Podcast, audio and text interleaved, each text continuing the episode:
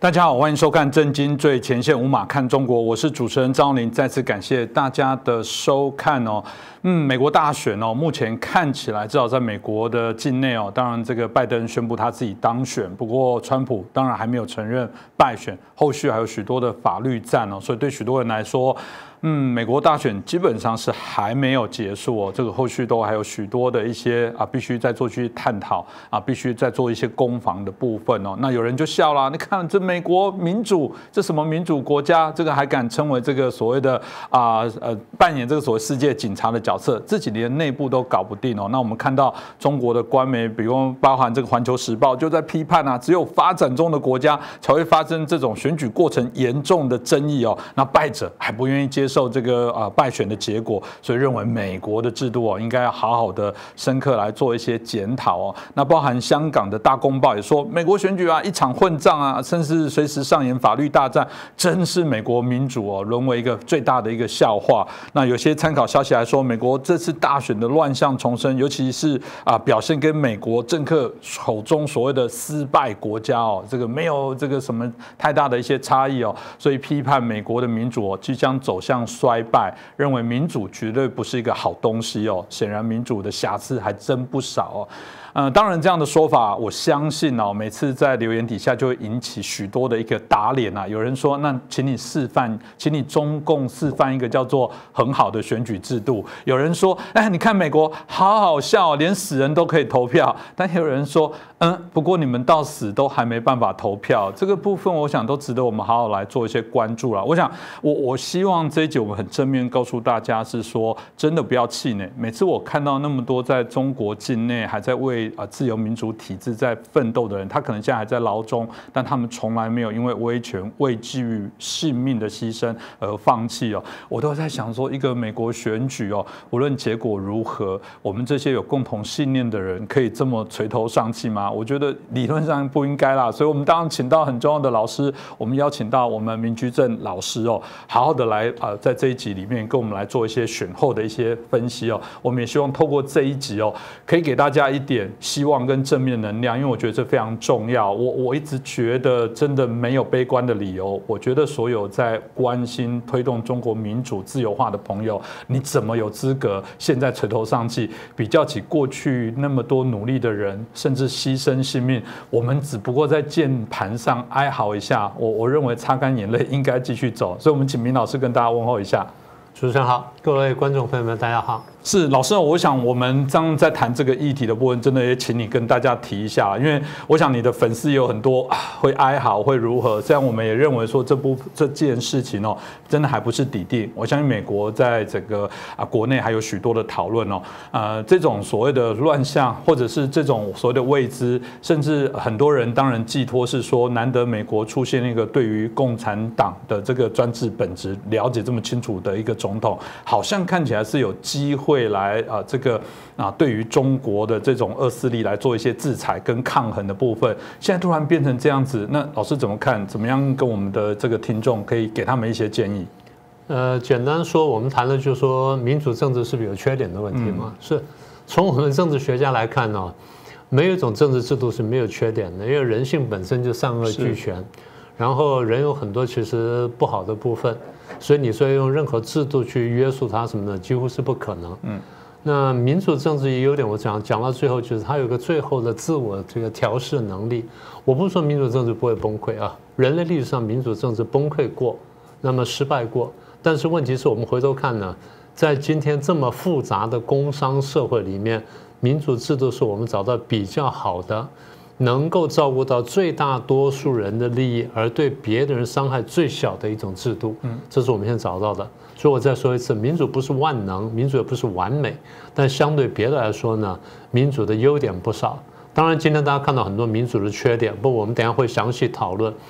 所以今天我想我跟洪林兄谈一下，就是我们准备从比较根本的角度呢，看一下，再回头再检视一下。呃，民主政治，尤其是这次美国选举当中，展现出来的民主的运作当中一些缺点跟优点。嗯，我想这值得我们好好来关注了，因为我我还是真的认为，就像老师非常同意老师所说的部分，我们从来没有说民主制度是完美，它有相对的一些制衡的机制啦。那这不比我们所刚刚在反讽的说，那那。对啊，选举最最要要有一个完美的选举，就是不要选举就是最完美。所以中国从来没有这种困扰，因为不用选举就好了，干嘛无聊？这种他可能还会笑，这个中南海这些高官可能还会笑说真笨。像我们这样子永远可以维续，都不要换政党来轮替，这不是最棒的事情。所以终追回到我们今天当然在谈了，我觉得这个争议或者这个啊问题哦，可能对于如果在美国境内的这些观众可能不陌生，因为毕竟您可能比较了解这个美国选。举的制度哦，但如果在海外的这些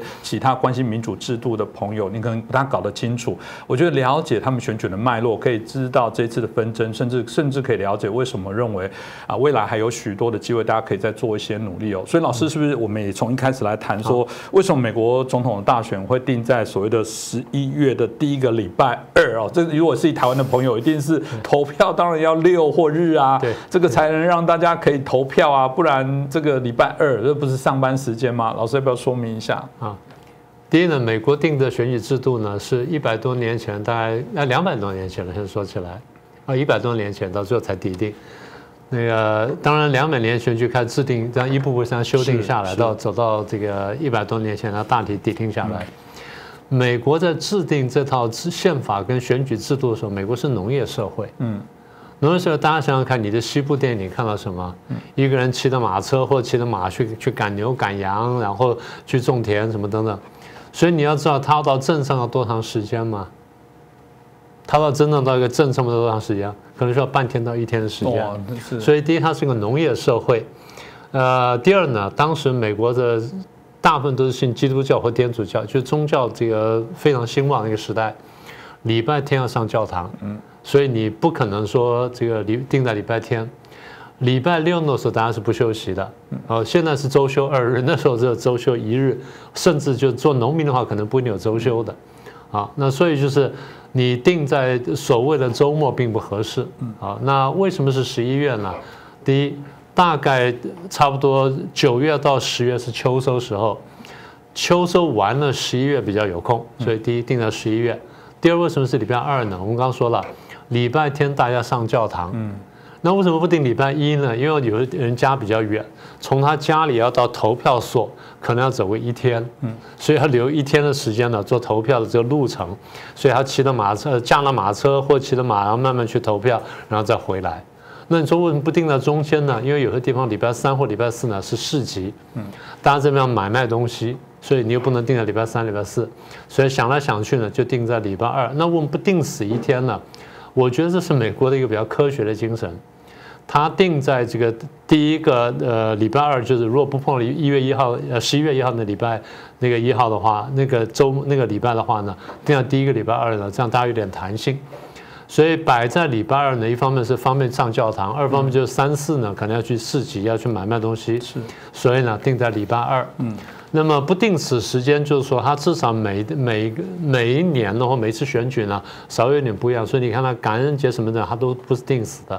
不像中国人把它定死了。嗯，所以这是第一个部分。是这个，我想也是很清楚了。因为在台湾哦，过去的确被人家争议过，就是说选举的日程哦，有时候会变动。为什么变动？比方说某一个党如果年轻人支持比较多，他就希望排开他们的期末考。让他们比较有机会来投票，嗯，这可能大家就担心会不会有一些算计了。但这种看起来也是形式上的公平，都不用想未来要选下一任总统的人，你现在都已经知道下一次的投票日是什么，所以从这个时间再反推，某种程度来说，我觉得也没有不好啊。那另外第二个问题啊，就是说。这一次大家搞不懂，就所谓的选举人制度了。因为以台湾了，我就谈台湾的部分来讲，就票票等值啊，一人一都一票啊。今天台湾的首富也只能拿到一张选票。今天我们就算市井小民去也拿到一票。形式上，我们后来直选总统这件事情，我想在西方所称道，因为早期台湾也不是台湾早期要选出国民大会的代表，国民大会代表再来选出总统。后来我们就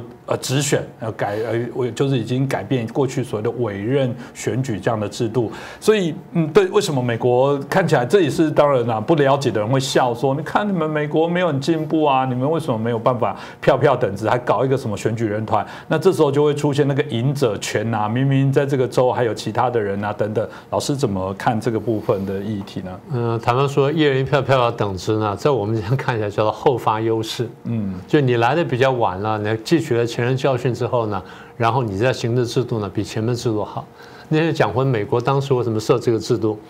呃，美国这个国家呢原来是殖民地嘛，大家都很清楚嘛。从这个欧洲过来，主要从英国过来，然后从这欧洲各国都慢慢过来。过来之后呢，其实大家忘忽略一点啊，美国人当时呃应该这样讲，欧洲人逃离欧洲跑到美洲去当殖民地的老百姓，核心的原因有两个。第一个原因是因为当时有农业的问题，嗯，当时人口过剩，然后这个粮食不太够吃，那个欧洲土地开发的很很厉害，然后呢地力不太够，然后种东西呢不够吃，所以第一次逃荒，嗯，当然那不是很严重的饿死人，但是这粮食不够吃呢是一个明显的现象。第二个问题呢是宗教迫害，嗯，欧洲当时呢这个当然是两大教派嘛，然后你要加犹太教就第三大教派，所以基本上天主教跟这个基督教。除了这两大教派之外，这里面分成无数的小的教团、教堂跟教派，而教派跟教派之间倾轧非常厉害。大家都晓得，欧洲打过宗教战争，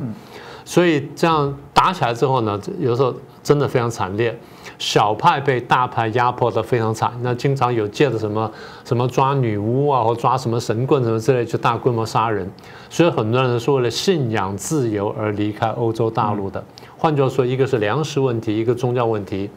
当这些人跑到美国的时候，或跑到美，当时叫美洲了，不叫美国。跑到美洲的时候，在这个北美，基本上在今天的这个美国跟加拿大地方，他们基本上是是可以大体自由流动的。当然北方比较冷，所以在南方，在美国里面境内就比较多。差不多在那个前后呢，欧洲大陆出现一些思潮。第一个思潮就天赋人权。那么也就是说，相信说人人生而平等，就人的权利是老天给他的，老天直接给他的，不是别人给他的。所以既然是老天爷给他的，那每个人权利第一是一样的，第二每个人权利呢不可以被外力所剥夺。所以第一呢叫天赋人权，第二呢，那谁会剥夺个人人权呢？从欧洲经验来看是两个，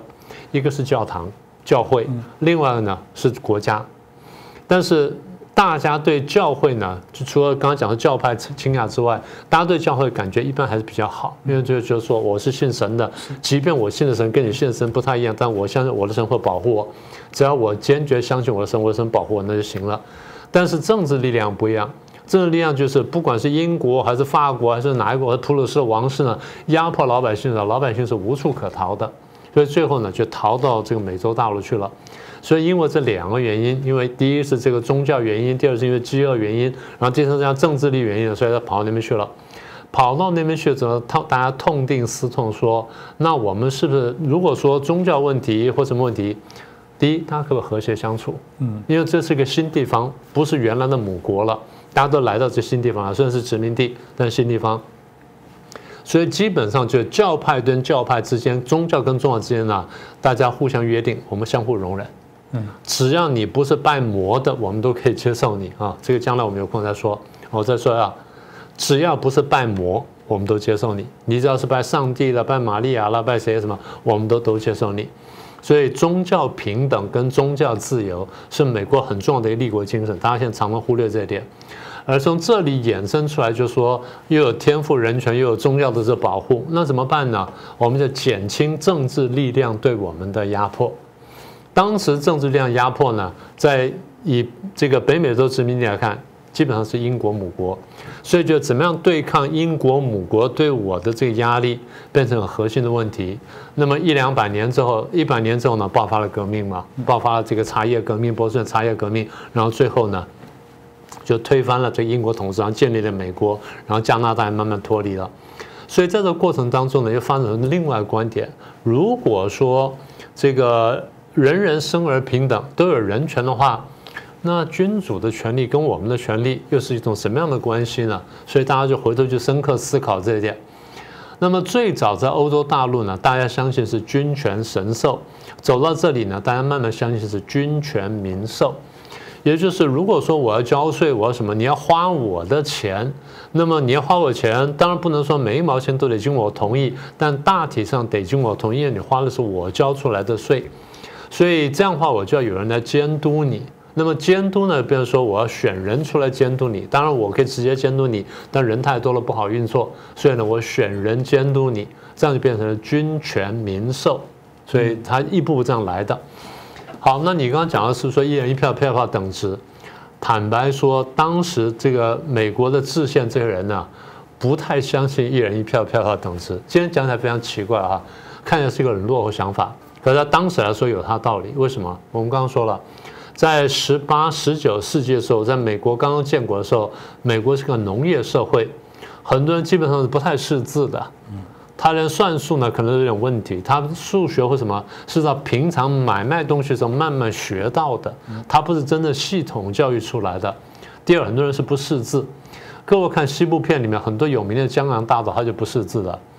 他看见那个悬赏他的布告，他只认得他的照片或认得他的画像。但是呢，不认得他上面的字。人家刚才讲说要抓你，他 小的是要抓他。所以既然是这样的话，人都不识字，那你怎么有把握说这些不识字的，不管是土匪强盗，还是老实巴拉的农民，还是牧民，他们能够选出合适的人呢？所以这样子，我们就不能一人一票票的等值，所以我们就要搞一个间接选举或间接投票。也就认定说这些选民的水平是不够的，然后这教育程度比较低的，没有办法真正判别是非的，那怎么办呢？让他们选一些比较能干的、能判别是非的人，让这些人帮他们去选人，所以这样就出来了这个间接间接选举。所以这个选举人团呢，跟这个州的大小有关系，最早是东北的十三州嘛，是当时人口比较密集。然后慢慢向中西部去开拓，这大家看到西部片就晓得了。美国不断向西开拓，然后买土地啊什么等等，再买进来。所以相对来说呢，中西部就地广人稀。那西部的旧金山发展起来，第一是淘金嘛，那后来是高科技嘛，当然还有农业了，所以人口就慢慢增加了。所以这么一来，就觉就是说，那如果说每州的每一个州的大小不一样，人口不一样，你怎么让它公平呢？那简单说就是，我们先设计一个一，先设计一个间接选举，然后等下我们再来讲大小州的问题。所以设计了间接选举，让这些知识程度不是很高的一般老百姓选出他们认为知识程度比较高的人，让他们代表这比较程程度低人呢去选出来，这样就比较好。可是走到今天，大家晓得说，当如果大家教育水准都高了，然后通讯交通各方面都发达了，你这样一百多年前、两百年的制度呢是有问题。所以在我刚讲的后发优势。在比较晚近的国家，像德国这个国家比较晚近的国家，尤其经过二次大战之后痛定思痛，重新设计民主政治的时候呢，他们设计就是一个比例代表制，就我们熟悉的啊，这个按照人口、按照大小什么的，然后决定说你有多少多少票，然后这个票的怎么按照得票率再分呢？什么的叫比例代表制，这将来我们有空再谈了。所以简单说就是。当事人真的是不相信一人一票票票等值，那相信一人一票票票等值呢？那真的是一百年以后的事情。嗯，所以我想还是让大家了解，就是说，嗯，也许有人会笑说美国这个民主制度有什么样的一些问题跟瑕疵。我应该这么说，是啊，美国其实境内如果你了解的话，他们的确一直不断在滚动的修正做讨论。就像我们过往知道，其实如果你去了解这次选举，不是只有拜登跟川普，其实他们还有其他总统候选人哦，他们还有这个州议员、参议院、众议。院的选举有些州还有，而且还有一个州长，对，还有州长，而且还有一个很重要的是，我们大家台湾朋友特别熟悉是，其实这次还有公投的投票的一些项目跟内容。你可以知道那个是非常多，而且公投还不像台湾只有三五个议案哦，是非常多的一些议案，所以只是告诉你说，他们必然要解决这个机制的两难，就是我怎么样一个有一个快速的计票的相对应的制度，但又担心所谓的嗯，我们刚刚提到的有没有可能有一些舞弊的一些避免的发生，可终归人家还是能对于这些体制来做批判。那我觉得就像讲的，真的，我觉得中国里面呢搞不清楚状况这些酸民。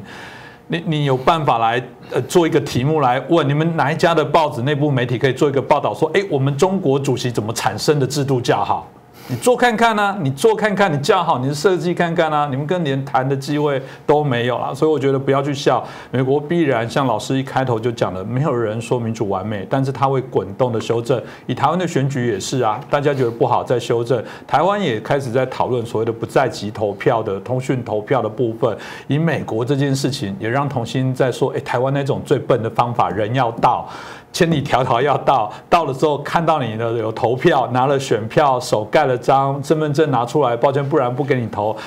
好吧，某种程度来说，这都是一个民主过程当中的修正。那我觉得，真的只有这样的体制，才有这种制衡的这些相关力量啦。那另外，当然回到一个刚刚老师延续提到的部分，大家呃另外一个数字很熟悉哦，一个是两百七十哦，两百七十干嘛？叫做过半。那两百七十的总数就是五三八人啦，这也很有趣哦。这个随着美国的啊人口啊各方面的这些相对应的调整，这个数字有浮动过吗？为什么是要五百三十八的这个所？的选举人团的数字呢？这这个数字有什么意义？我不知道有没有台湾的民众拿去签牌啊？就是这个五三八有什么魔力？但老师你怎么看呢？啊，第一句我刚刚讲有大小州嘛，所以大州小州不只是面积，是人口的多寡。所以当初美国在开国建国的时候，他们在设想这东西，就想说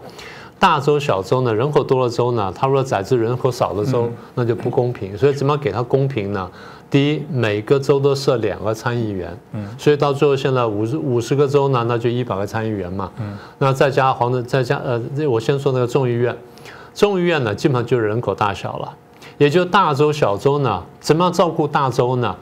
按照你人口多寡，然后决决定你人口多的话呢，多给你众议员，嗯。然后不管州的大小，都给你两个一模一样的参议员。这样的话，小州的平等体现在那两席上面，大州平等体现在说众议员的人数多上面。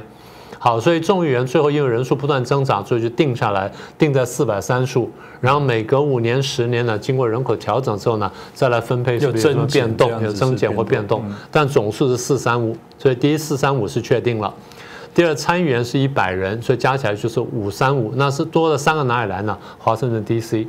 所以五百三十八呢就是这样出来的。好，那么刚才这个大家很熟悉了，这半数呢就是二七零，所以我们现在回到问了说，那平等是什么？嗯，因为当时我们大家问说有没有绝对的平等？其实我们回头去看，就是很难有绝对平等。那怎么样给他一个相对平等呢？就是大小呢都用不同的方法照顾到。所以美国设的是两院制啊，参呃参议员跟众议院，参议院跟众议院，然后参议员跟众议员。别的国家上院跟下院。那我们台湾是一院制，所以我一直讲我说台湾也应该变成两院制。我们参考了欧美经验之后，我们觉得说这个制度比较好，所以是这样来的。嗯，这也让大家了解一下。当然，在这一次的选举哦，共和党、民主党这种缠斗哦。呃，大家说从投票率就可以看出来，过去这个历史上，我调这些资料，早期刚刚提到这个一百多年，更不要讲一百多年。如果你谈到是大概是我们在两千年前左右，他们投票率事实上可能都在五成上下，这一次已经到六成七八左右。有人说，哇，这已经是美国有史以来非常高的投票率。当然了，就台湾人来说，会觉得，嗯，我们过去好像在很激烈的选举也有过将近在七成上下，有八成啊，到八成，对，有到八成。到八成的部分这么高，大家会觉得说哇，这个真的是一个啊不得了的事情。但对美国来讲，事实上他们都已经创下了，大家等于是呃对于呃这一个所谓的选举非常的关注。今天也看得出来了，我相信如果有些朋友是比较关心影剧体育的新闻，你看那些运动明星就一直告诉大家要投票要投票，的确也是这样的一些氛围，告诉大家不要放弃。我一直觉得好处是，美国一旦形成公民文化的一些体系哦，我觉得某种程度正面来看应该是好的哦。不过大家认为这种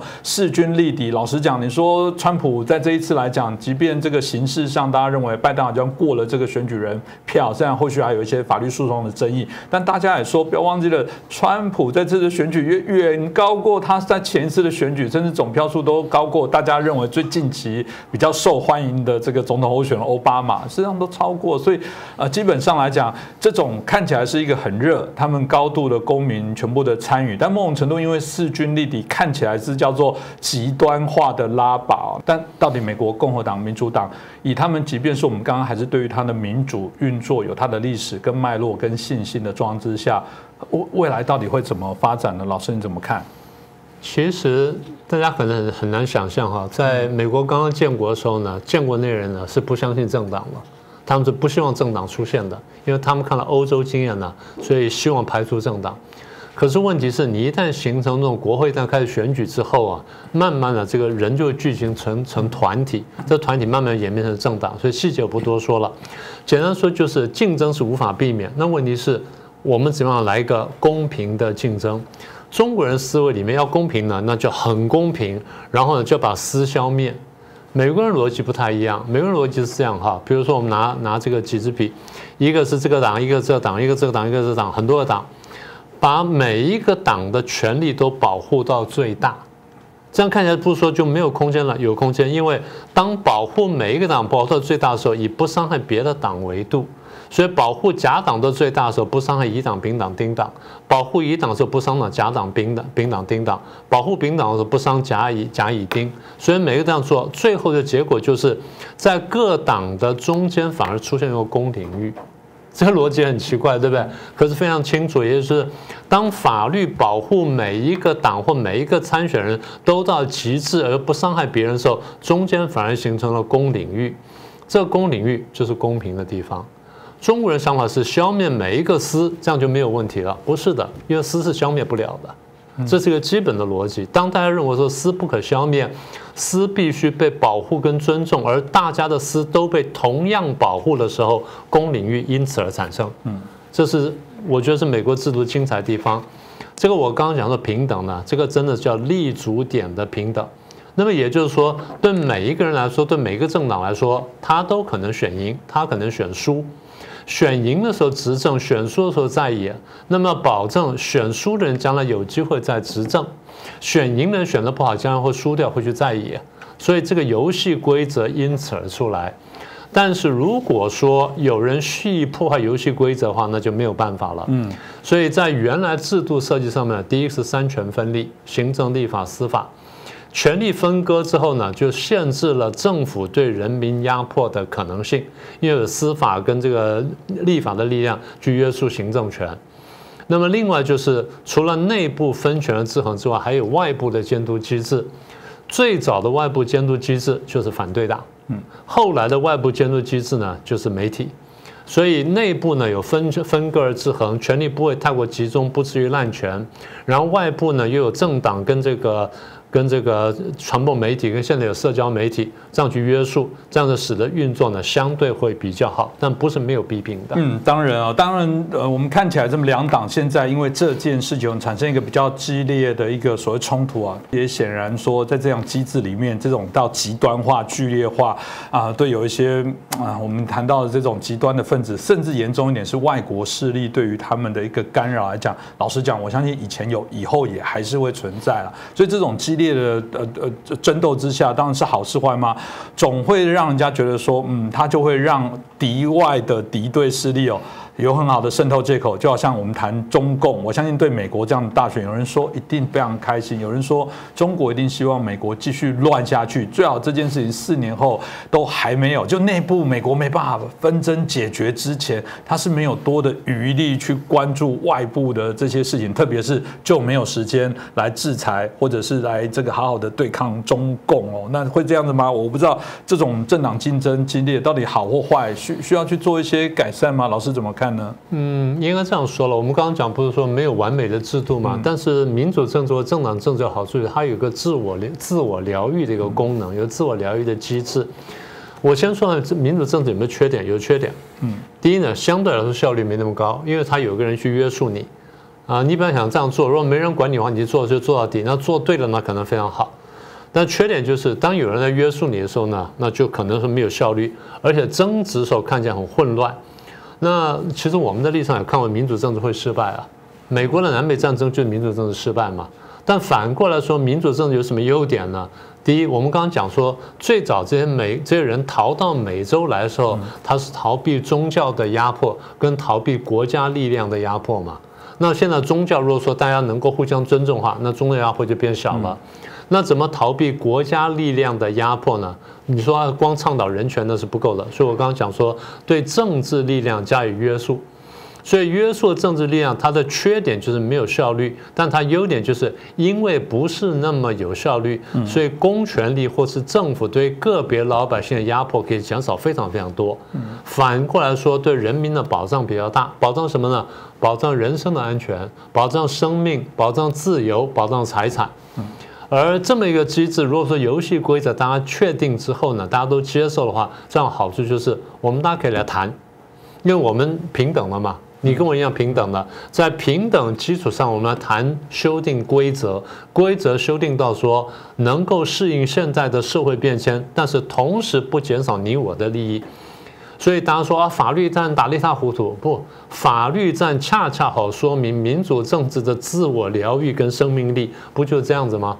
所以我们可以看到，这么多年来，这么一两百年来，民主政治很多国家经过了这这么多的实践，有过很多的改变跟修改。可到今天看起来，我们确定民主政治对于现代的工商社会来说，恐怕还是没有能够取代的制度。第二呢，它有很强的自我疗愈跟生命力，是蛮重要的。哦。不过刚刚回到老师讲的，既然这样制度，我看起来原来美国从开国后来修正到现在两百年来，它总有走出它一套它的啊运作的方法。当然，呃，我刚刚讲的制度没有完美，每个国家都在检讨。其实台湾都是哦。当然，看到老师刚刚所提到的部分，我想大家也可以重新来检视，说美国的确的确这样子的一些制度哦，虽然不完美，不过他们自己有一些自愈修复的相关的。些能力啊，我觉得这还是必须要去钦佩他。我觉得美国透过这次的选举，一定也不断会做一些反思跟改变。所以还是一样，不要去唱衰人家民主了。好歹人家还有一个投票的制度，而且还有检讨的机制。就像我刚刚调侃的说啊，不然你拿一套你们更好的选举方法，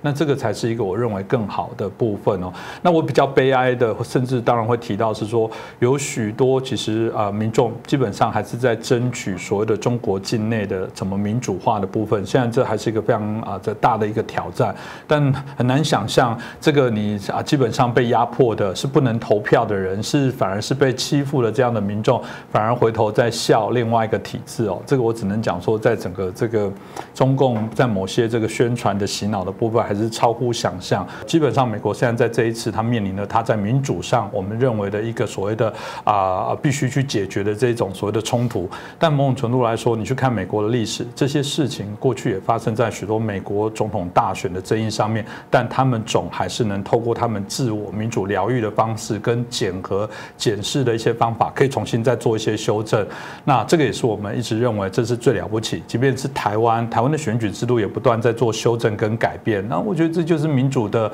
可爱跟伟大哦，它不完美，但它让每个人都有表达意见的权利，而且不用担心晚上睡觉的时候被抓起来。或那我觉得光是这样这件事情来讲啊，就是我觉得在威权共产主义的国家里面是没有办法得到了。那我真的鼓励大家不要伤心，不要悲伤了，因为呃不管怎么样，我觉得我们自己清楚我们自己的目标要达到的部分，那这个需要大家啊擦干眼泪，继续努力。而且我觉得选战可能。都都还没有结束，都还有机会啊！我们可以看到一些不同的改变。那我还是回到在其他集的节目有提到的部分，呃。大家更重要的部分是，如果您在啊全球各地，你应该趁这个机会告诉你的政治人物，去选出推出更多看清中共本质的这些政治人物候选人，同样让你们的国家里面有更多人觉醒。我觉得这是我们必须要在做的事情，不能放弃。每次我看到法轮功或者其他的很多的朋友在国内或者在啊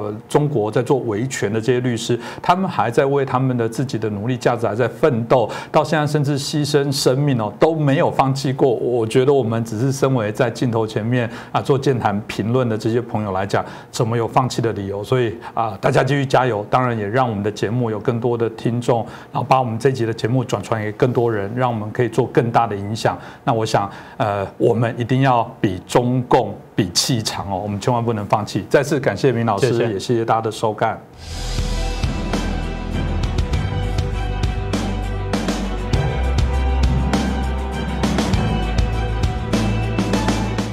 大家好，欢迎收看《震惊最前线》，无马看中国，我是主持人张林，再次感谢大家收看我们的节目哦。呃，当然，最近大家很关注的就是美国大选的部分了。我想我们在节目当中也会陆续的在许多集的节目当中，好好来让大家探讨后续的相关的一些变化哦。啊，在十月二十三号，金当局哦有主办了一个抗美援朝七十周年的一个纪念会哦。哇，抗美援朝这件事，我想朝鲜战争对中中国来讲是在过去的一些啊，在历史上来讲，他们认为是一个很了不起的重大的胜利哦，因为他们认为说，嗯。我们打败美国，没有这种战无不败的这样的一个状况哦，一定就是能啊打破他的一些神话。那他提到了这个任何霸凌行径都是死路一条，当国家安全、主权、领土哦啊受到威胁的时候，必将做出迎头痛击哦，然后警告。这个美国，如果你如果这个啊，在其他议题同样是这么做的话，我必得让你头破血流。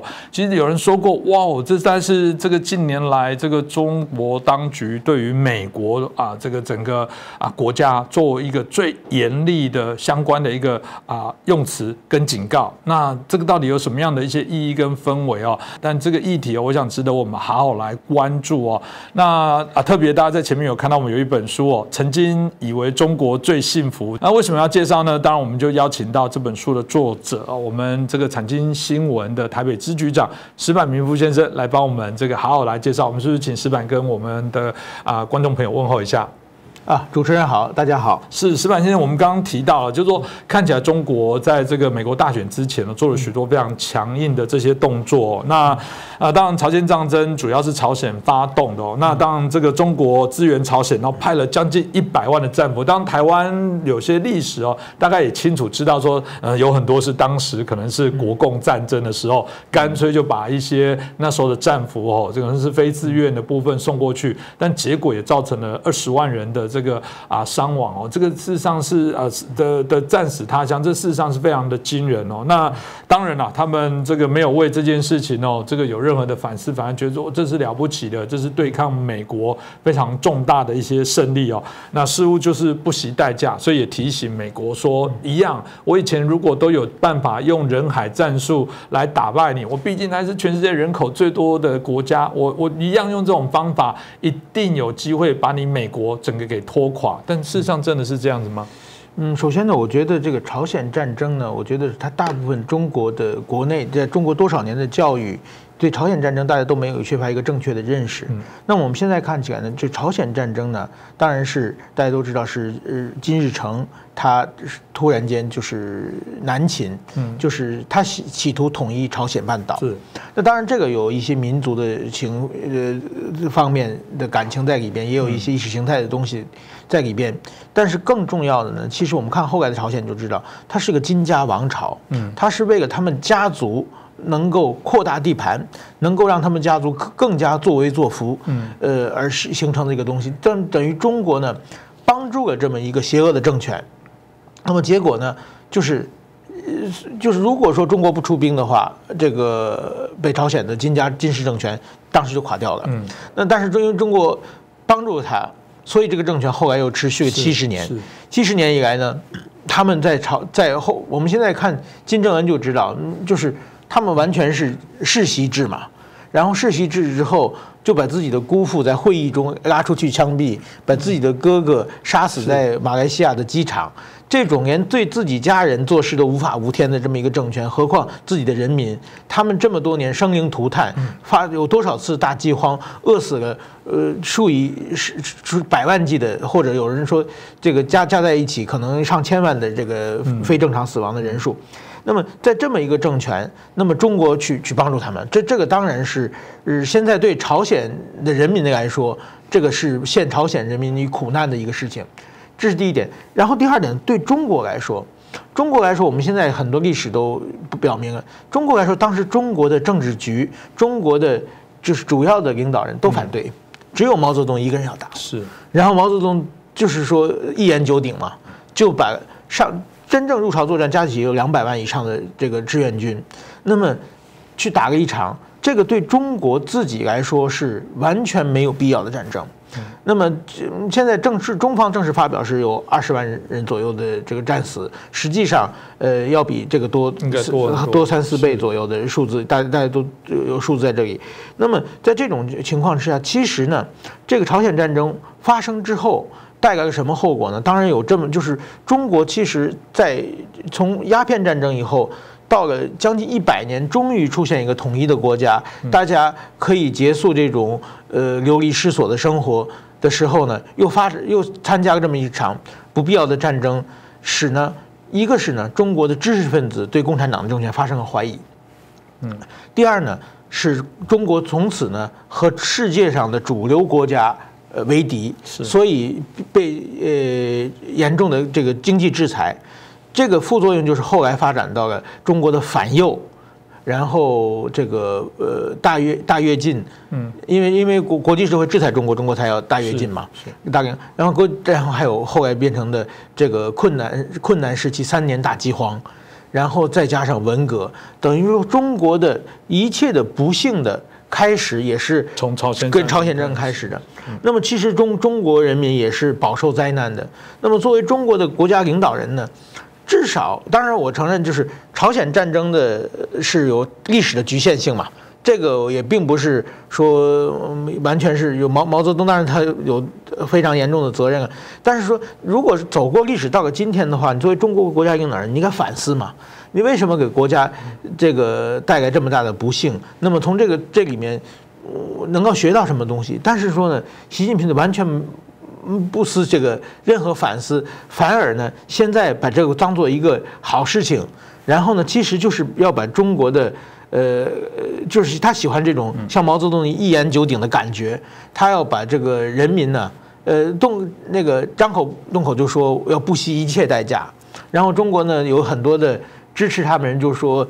学着他们说我们中国不惜一切代价，其实你们都是那些代价嘛，嗯，那么所以说呢。在这种情况之下，我觉得，呃，他现在呢，因为他这个政权上内政外内忧外患都非常严重的情况之下，所以说呢，他再次把这个朝鲜战争呃的事情说出来，企图的呃鼓舞国家的士气士气。其实这种事情呢，如果说这是很可能呢，会把这个中国人。呃，带向另外一个灾难。嗯，这个当然也就是他对于战争的部分不断在提起。我相较起来了，朝鲜战争那时候中共的军力比现在来说，我们当同承认说现在的军力兵力啊更精壮。但从这角度来讲，他就告诉你说，我以前都敢这样子，我未来我可能产生的啊的对你的打击的，你要付出的代价更大。当然回到这个啊这一次哦，我们看到这个中共的十九届五中全会哦，这个我讲大家也。很关注哦，我们看到当然有关香港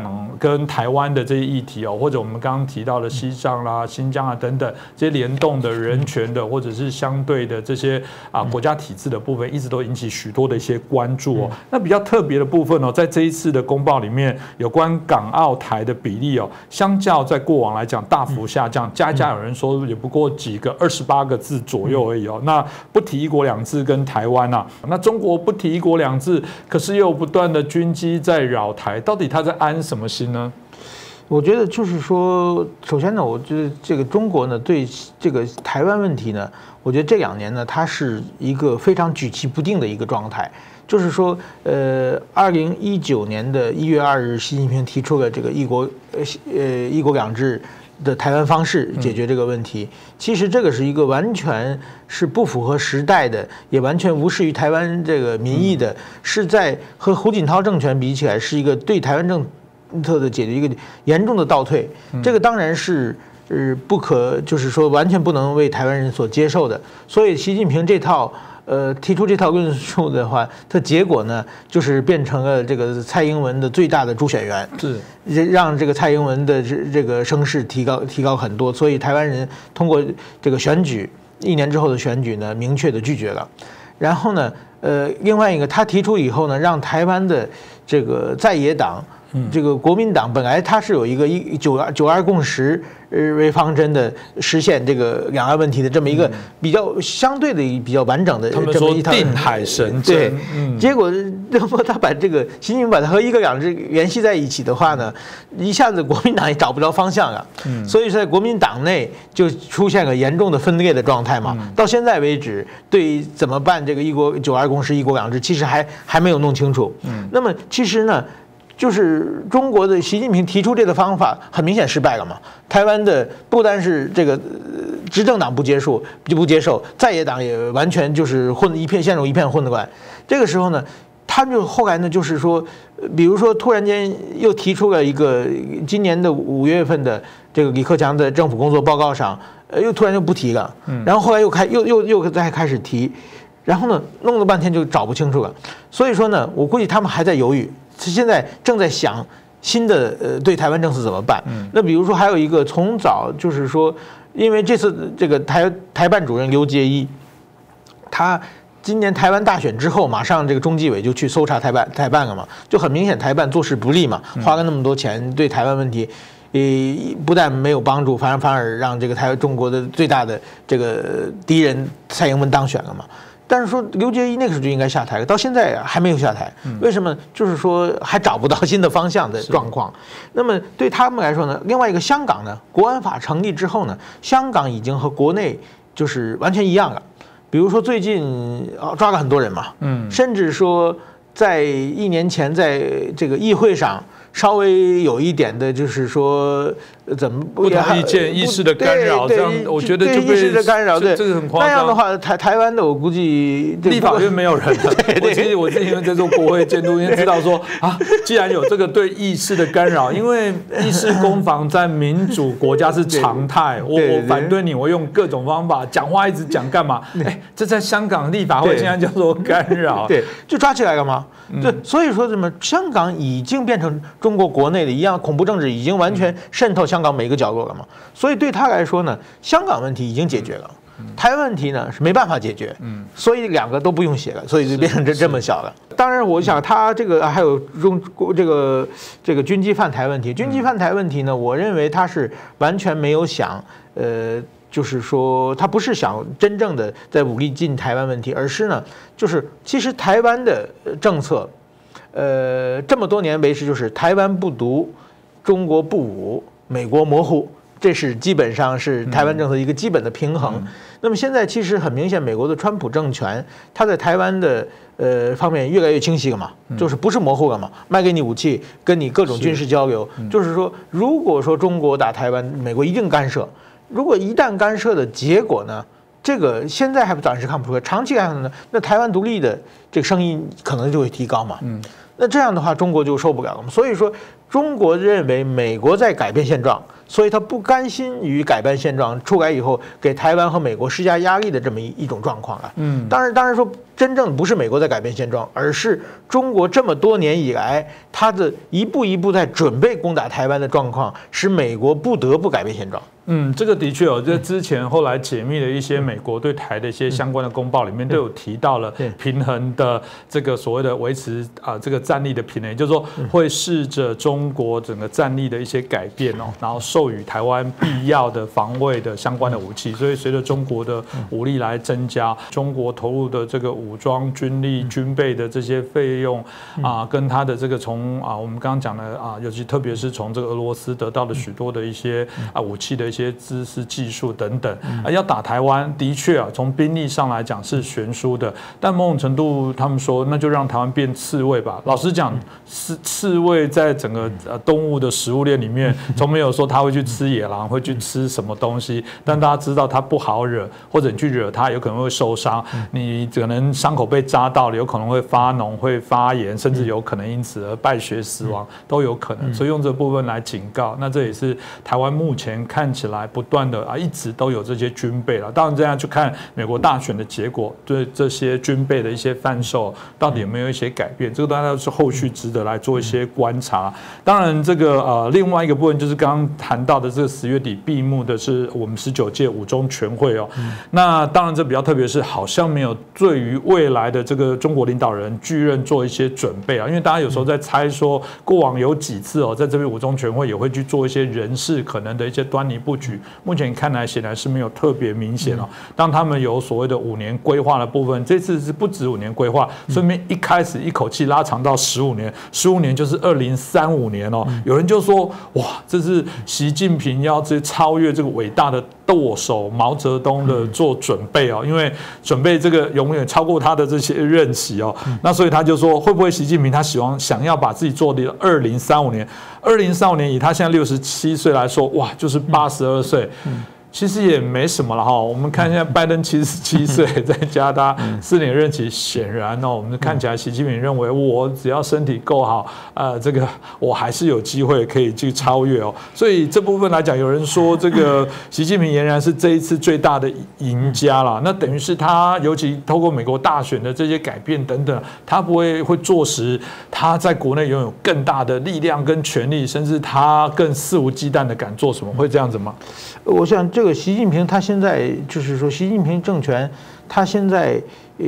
想的最想做的一件事情，其实就是连任了。嗯，因为他这个在政权之内，呃，他把就是说得罪了很多人嘛，特别是很多人退休以后把他抓起来嘛，比如说什么周永康啊、许才厚啊、郭伯雄啊，都是人家离开实权的位置以后就被他抓起来。那这样的结果是什么呢？他也不敢退休了嘛，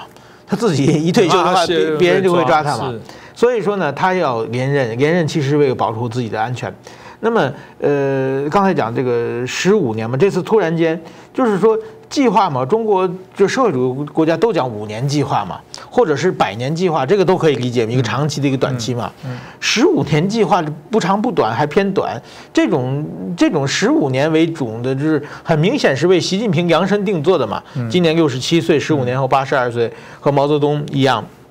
去世的时候一样嘛，至少要做到八十二岁。当然说呢，呃，本来呢这一次，呃，在这个五中全会之前呢，呃，在周从北京传出来很多小道消息，小道消息有什么？习近平要当党主席，这个李克强要当党的副主席，什么王岐山要退下来，那个中央组织部长陈希要接王岐山，呃，等等等等，各种各样人人事编局啊，那个上海市委书记李强要接国务院总理。等等等，这些数这些小道消息呢，很明显是有人放话。嗯，就是说，如果说一个人编的话，不可能编得这么全嘛。而另外一个都是很接近习派的。那我想呢，这套名单呢，就是想在二零二二年的这个党大会之后的新的习派希望的这个人事布局嘛。嗯，就是把不听话的人，或者是架起架空，或者是排除去。政权中枢把那些听话的都弄进来，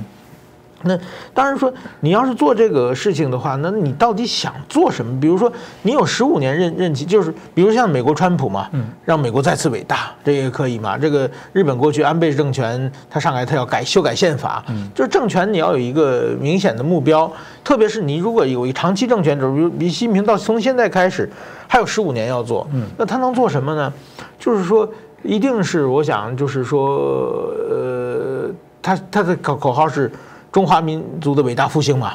那中华民族伟大复兴，第一个呢，就是说前提条件要领领土统一嘛。嗯。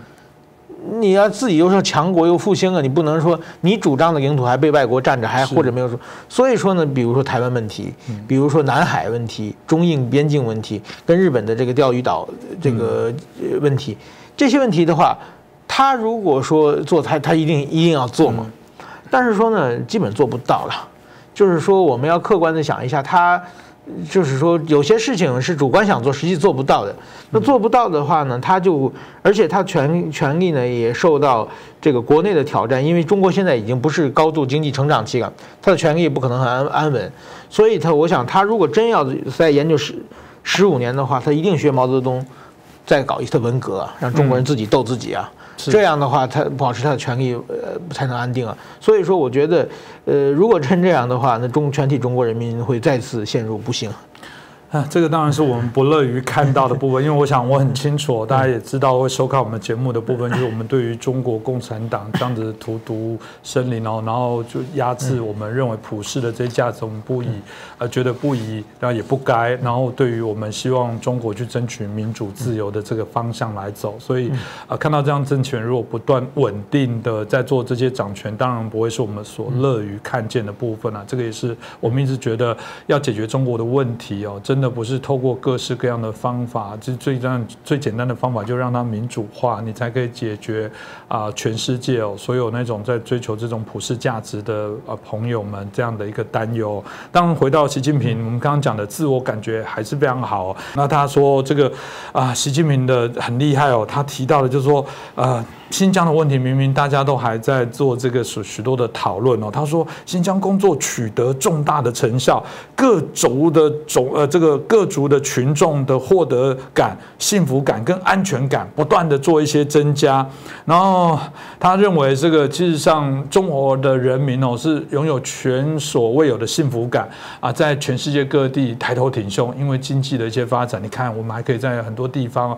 啊都可以去呃做许多的这些所。所谓重大的一些贡献，去输出、去帮忙，在“一带一路”的过程当中，我们可以做这么多啊，对于整个全世界友善的一些事情哦。当然，相较石板先生哦，这个十月份在出版了一本《曾经以为中国最幸福》哦，这个里面也谈到了，嗯，对啊，曾经以为，哎，但一定被挑战了。什么？曾经以为，我现在还是认为，呃，在中国还是最幸福。当然，这部分真的就被许多的民众来做挑战，特别是我觉得在中国的朋友，他认为我们过得还不错哦，我们。非常好啊，你你干嘛唱衰哦？就是以台湾的说法，要干嘛唱衰我们中国不好？你们是眼红吗？你们一定都是反动分子，见不得中国越来越兴盛强大，是这样吗？那这这个人就是，就像我曾经以为中国最幸福，后来我通过学习，通过思考，我发现呃，中国并不幸福。嗯，那么我想刚才说这些话的人呢？还是可能我小的时候那个状精神状态了。嗯，呃，那么，呃，怎么说呢？我退一步想，我我过去呢，呃，做记者的时候呢，刚刚我到日本以后，后来大学毕业，又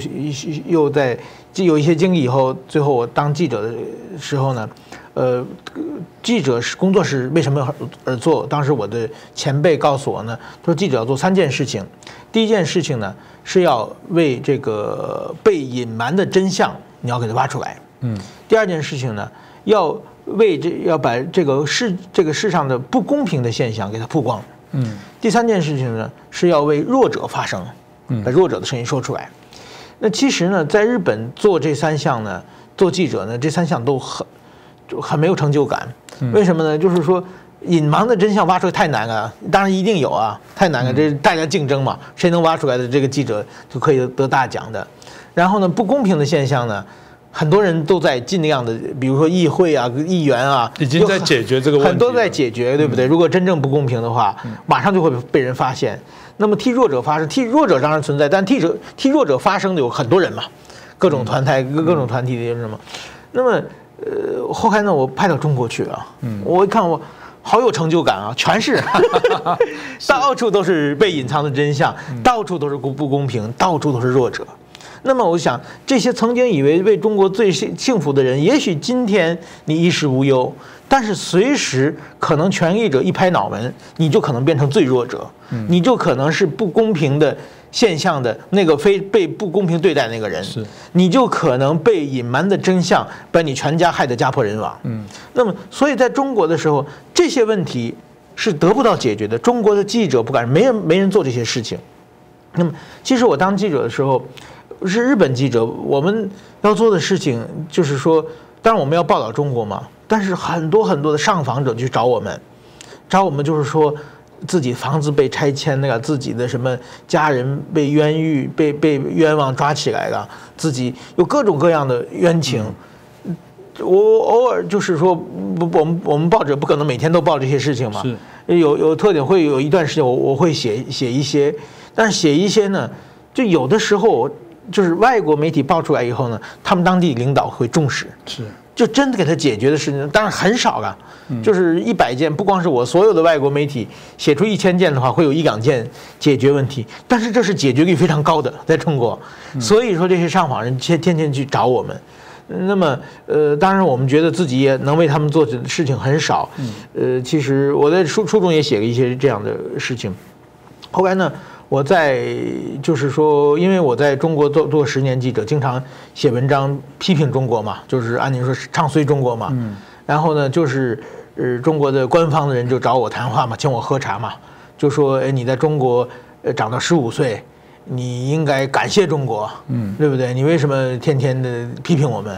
然后我认为呢，我感谢中国的方式。其实就是把这些真相、这些不公平的事情、这些弱者的事、他们的声音说出来，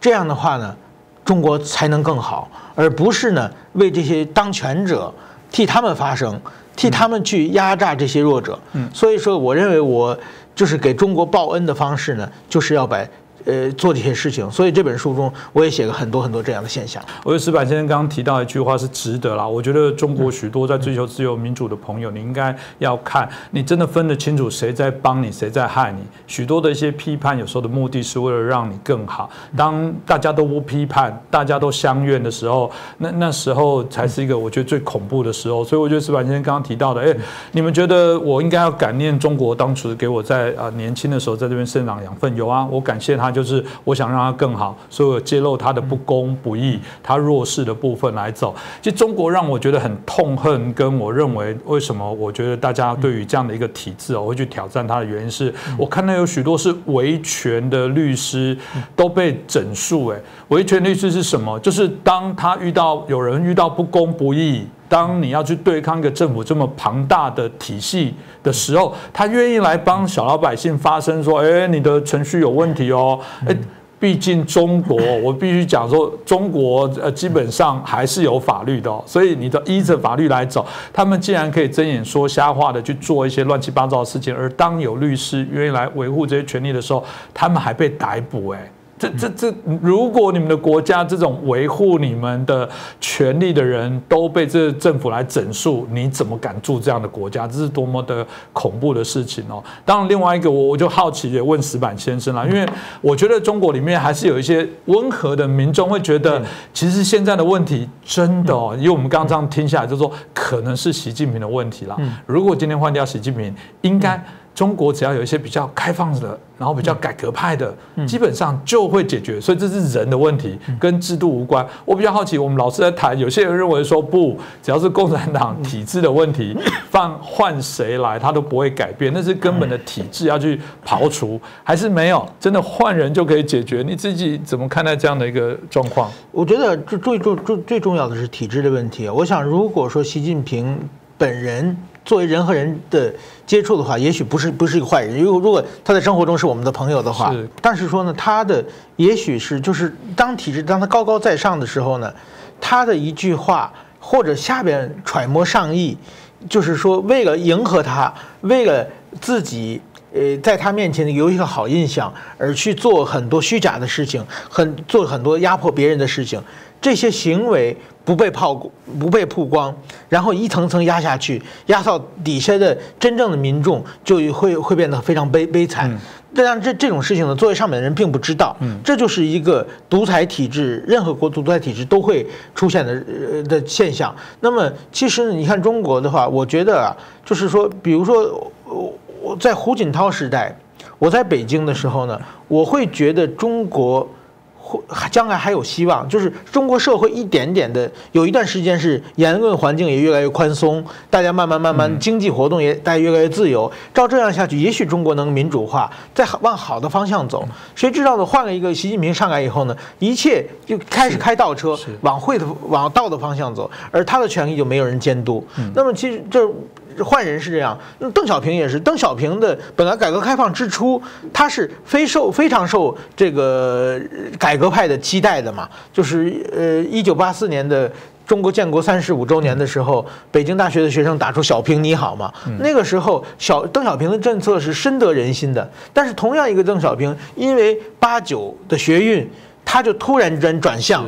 然后就开始被变成镇压。就是说，即使同样一个人，因为他有绝对的权利，所以说他可以干好事，也可以干坏事。这个干坏事的时候，没有人监督。是，这个就是体制的制度的部分，在比较大的问题。所以显然这个制度也是我们讲的，换了谁都没有用。一旦你。影响他们整体就是生存的权利，没有一个国家的宪法说非这个政党不可啦。啊，既然宪法里面都定定非这个政党不可的时候，当然你只要危害他的生存，就跟你搏命了，用尽各种的一些手段啦。当然还有包含，我也很好奇啦，就是说，呃，这本书当从日本的这个读者，从台湾的读者，甚至啦，我讲这个在中国会不会已经当变成禁书了？但反而禁书，也许有更多人想要来看到底石板先生写什么。你自己有没有给？如果要看这本书的人的一些建议，他们应该要怎么来看？